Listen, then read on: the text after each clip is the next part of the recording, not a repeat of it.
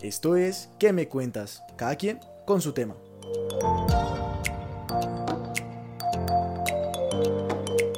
Un podcast realizado por Alejandro Morales, Melisa López y Andrés Madrigal sobre nuestro trabajo de grado. Bienvenidos.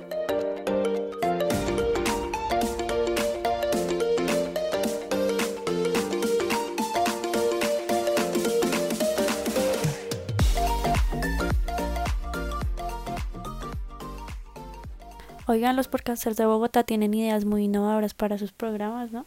¿Por qué lo dices? Porque todos los grupos de podcasters que entrevistamos tienen un valor agregado que hace que sus productos sean súper diferentes. Cierto.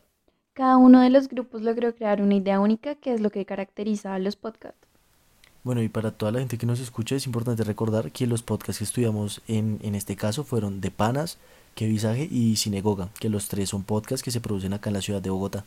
Y aunque cada uno de estos grupos crearon podcasts con ideas distintas, todos se centran en un formato de conversación corriente. Hay algunos grupos que manejan un lenguaje más especializado que otros, pero sí, en general todos se construyen con una conversación natural en la cual informan y entretienen a sus audiencias. Cuando hablas de lenguaje especializado te refieres a Cinegoga, ¿verdad? Claramente.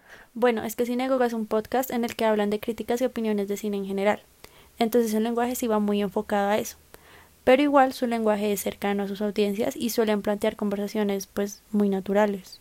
Pero De Panas también maneja un tono relativamente formal dependiendo del tema de sus podcasts. En general tratan temas polémicos y de interés común, entonces cuando llevan invitados para dialogar sobre eso, pues también usan un lenguaje muy académico. Sí, pues eso depende mucho del tema de conversación del programa. Ellos investigan previamente sobre lo que van a hablar, entonces pues si hay un tema complejo, están preparados para conversar sobre ello, pero con lenguaje especializado. Muy diferente a qué visaje. Bueno, es que ahí se sabe desde el nombre del podcast que no discuten temas muy académicos. El nombre del podcast además es una expresión muy marcada pues de la jerga bogotana. Pues no, obviamente no tratan temas precisamente académicos, pero igual este es un podcast muy chévere porque plantea conversaciones cotidianas que tienen los jóvenes de Bogotá y con las que muchos se identifican y además es un podcast de muy buena calidad. Todos sus integrantes son estudiantes de comunicación social y la mayoría pues están haciendo énfasis en radio. Y eso implica que estos podcasters tienen conocimiento en locución y edición de audio. Es una ventaja fundamental para la producción de los podcasts. Eso es cierto, ellos conversan acerca de las historias de la infancia de sus colegios, de los dichos de sus familias y hasta de las experiencias que tuvieron en las marchas de la ciudad. Podríamos decir que entre los podcasts que analizamos en Bogotá, este es el que más refleja la cultura de la ciudad, ¿no? Definitivamente. Son los que más modismos, expresiones e historias bogotanas reflejan en sus programas, creo yo. Además, una de estas ideas innovadoras de las que hablamos se refleja en el podcast de Que Visaje. Aunque si bien hemos visto grupos de podcasters que tienen roles de personajes con personalidad diferente a la propia, todo es muy teatral. Exacto. En otras ciudades hemos escuchado podcasts en los que hay personajes creados, pero para generar humor. En cambio, en este caso los podcasters decidieron tener roles de personalidad algo distintos a la de ellos mismos, pero pues todo es muy sutil. Es que si no hubiéramos hablado con ellos, desconoceríamos que son personajes y de hecho se pensaría que cada uno de ellos es así en realidad. Y son roles que se tienen en cuenta cuando estructuran sus guiones. Aunque nos comentaron que pues es más que todo una guía, sus conversaciones en realidad surgen de manera natural. Pero lo más interesante de esta idea es que crearon personajes que tienen personalidades muy rolas como el personaje de la niña básica y del gomelo. Es que son personajes que fueron muy bien pensados. Son un valor agregado que hace que el podcast sea único y que las conversaciones tengan un hilo conductor que es clave para entretener a los oyentes.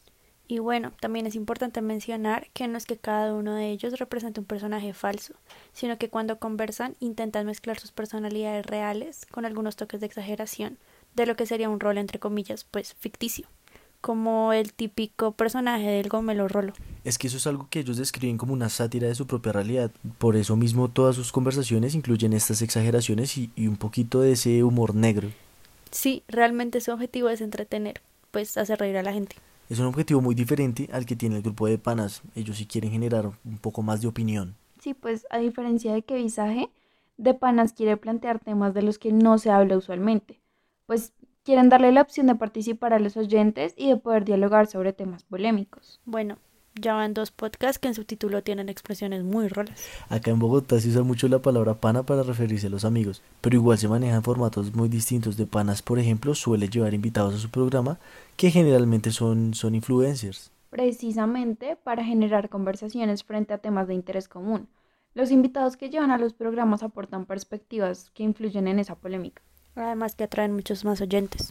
Lo innovador de ellos es su forma de abordar los temas, porque han tocado temas muy complejos en muchos de sus programas, como el proceso de paz y el juicio de Uribe, pero aún así logran construir conversaciones que no son monótonas y que, como lo decíamos, surgen de manera muy natural. Pues yo lo que siento es que desglosan muy bien el tema de cada programa. O sea, estos podcasters tienen la capacidad de explicar temas complejos a una audiencia joven sin que sea aburrido. Es algo así como, como si lo explicaran para dummies.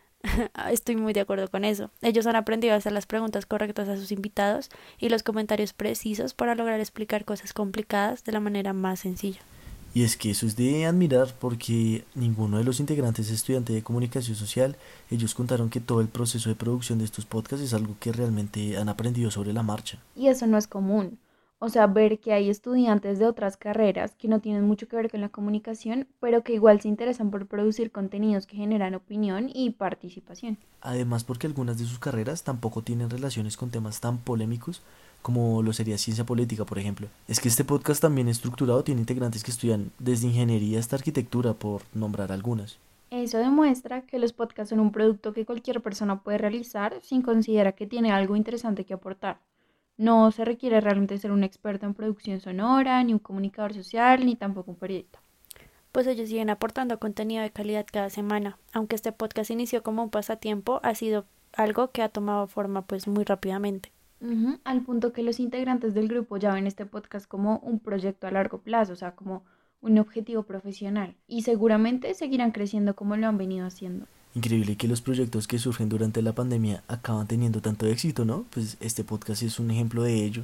Y no solo de panas, que Visaje también lo crearon durante la cuarentena. Es que el único podcast que analizamos en Bogotá que ya existía antes de la pandemia fue Cinegoga. Es verdad, es que Cinegoga es un podcast creado por estudiantes de comunicación social y pues todos tenían claro lo que querían desde un comienzo. O sea, que era crear un podcast que fuera referente de la, de la crítica cinematográfica. Y pues van por buen camino. En sus programas siempre hay críticas constructivas sobre múltiples películas y en algunas ocasiones series que atraen un buen rating de audiencia. La verdad es que los programas están muy bien estructurados, al igual que sus métodos de producción. Pues sus conocimientos en expresión oral, locución e incluso en grabación y edición de audio pues son evidentes en la calidad de los programas. De hecho, ellos nos comentaron en la entrevista que grababan los programas en una cabina radial que les prestaba la universidad normalmente, pero ahora les tocó todo hacer todo desde sus casas. Igual no les queda complicado grabar desde sus casas, ya le han ido cogiendo el tiro y algunos de ellos tienen herramientas de edición y micrófonos, y a pesar de todo la calidad pues no disminuyó por la pandemia. De acuerdo. Y pues de ellos me parece importante mencionar todo el tiempo que dedican al podcast antes de que tengan que grabarlo. O sea, porque ellos tienen que ver varios productos audiovisuales a la semana y hacerles un análisis antes de grabar. O sea, su nivel de responsabilidad con los programas es muy distinto. Y eso es curioso porque aunque nos expresaron que, que les interesa crecer en este rating, en audiencia, el podcast empezó como un pasatiempo en el que podían hablar de lo que les gusta, que es el cine y es probable que el proyecto siga. Estas conversaciones no solo se quedan en el análisis de las películas, sino en los conceptos que incluyen y en su impacto en la vida real. Esto atrae a muchos oyentes y permite generar engagement. Y lo bueno es que tienen una audiencia estratégica clave, o sea, sus oyentes se interesan por el cine y tienen gustos similares a los de ellos mismos. Generalmente son jóvenes de su misma edad. Que además de producir contenidos de calidad, sus conversaciones también se ven influenciadas por todo el contexto de, de la ciudad. Incluso utilizan bastantes modismos y expresiones de la capital durante sus programas. Sí, los rolos también se les nota. Pero lo realmente innovador de este podcast es el uso que le dan a las herramientas tecnológicas como el robot del que nos comentaron. Ah, sí. Ellos hacen uso de una voz robótica que corrige errores o ayuda en el podcast dependiendo de lo que necesiten. Le llaman Pierce. Y pues es un formato que no hemos escuchado en ningún otro podcast y que es valioso para los contenidos de sus programas es un valor agregado bastante importante, es una idea bastante innovadora que ellos mismos mencionaban que los oyentes también disfrutan. Bueno, pero volviendo a una percepción más general, algo que sí tienen en común los grupos de podcasters es la frecuencia de publicación y la duración de sus podcasts. Es parecida, sí, pero no igual. Los podcasts de Pana son los más extensos, aunque han venido reduciendo el tiempo y eso, pues sus primeros programas duraban una hora, incluso más. Los de que visaje sí duran entre 20 a 30 minutos máximo. Los de Sinagoga ya de 30 a 40. A eso me refiero. A pesar de que hay programas más extensos que otros, todos los grupos han logrado capturar la atención de la audiencia en estos minutos. Eso es un buen punto, y aunque la frecuencia de publicación varía dependiendo de los temas que planteen y también de cómo esté el contexto de la ciudad, todos procuran sacar al menos un podcast a la semana. Sí, eso sí es cierto. Y otra cosa que tienen en común es el uso de redes sociales. La mayoría de grupos interactúan con sus audiencias, sobre todo a través de Instagram. Porque al parecer es la red predilecta para los podcasts, según nuestra investigación. De hecho, el grupo de panas nos comentó que las redes sociales son el motor de su audiencia. Y es por donde la gente los contacta, en especial por Instagram, aunque también usan YouTube. Y es importante resaltar que algunos grupos como Sinagoga también tienen buena presencia en plataformas como Twitter. Y en cuanto a los medios de difusión, al igual que en otras ciudades, Anchor es la aplicación favorita, ¿no? Yo creo que por lo que es tan intuitiva y fácil de usar, les permite llegar a un número elevado de oyentes. En fin, a pesar de sus similitudes y diferencias, los podcasts de Bogotá están llenos de ideas innovadoras que generan aportes valiosos al formato digital. Además, hay creadores de contenido dedicados a informar y entretener con contenidos de calidad. Y todos estos podcasts que mencionamos hoy reflejan la cultura de una ciudad diversa, llena de alternativas sobre las cuales conversar.